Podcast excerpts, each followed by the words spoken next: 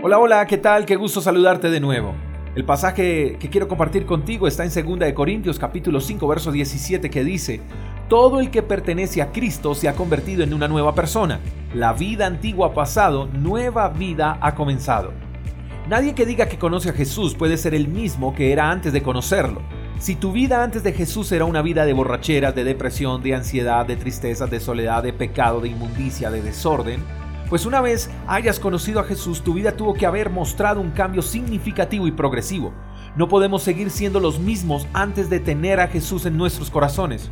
Ahora bien, ¿qué es tener a Jesús en nuestros corazones o en nuestras vidas?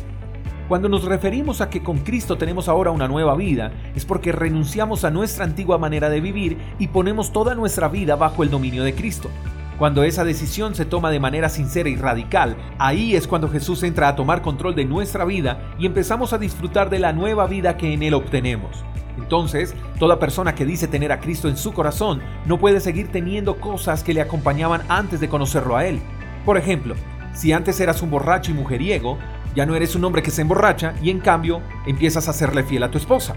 Si antes te gustaba andar de fiesta en fiesta, pues ahora la vida en Cristo te debe hacer un hombre que ame pasar tiempo con la familia. Creo que estoy siendo claro con cada uno de los ejemplos, ¿verdad? Mira, tener a Cristo en el corazón es morir para vivir. Es hacer un giro de 180 grados, es cambiar de dirección, es abandonar, es renunciar.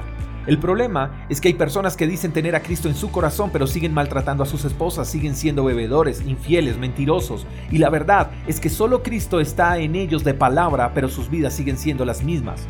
Si realmente dices tener a Jesús en tu corazón, entonces refleja la vida que se obtiene al tenerlo 100%. La vida en Jesús no es una vida de apariencias, no es ser cristiano solo cuando nos congregamos o cuando nos conviene serlo, es ser auténtico y genuino siempre, todos los días, en cualquier momento, en cualquier circunstancia. Espero que tengas un lindo día, te mando un fuerte abrazo, hasta la próxima, chao chao. Gracias por escuchar el devocional de Freedom Church con el pastor J. Echeverry. Si quieres saber más acerca de nuestra comunidad, síguenos en Instagram, arroba Freedom Church Call. Hasta la próxima.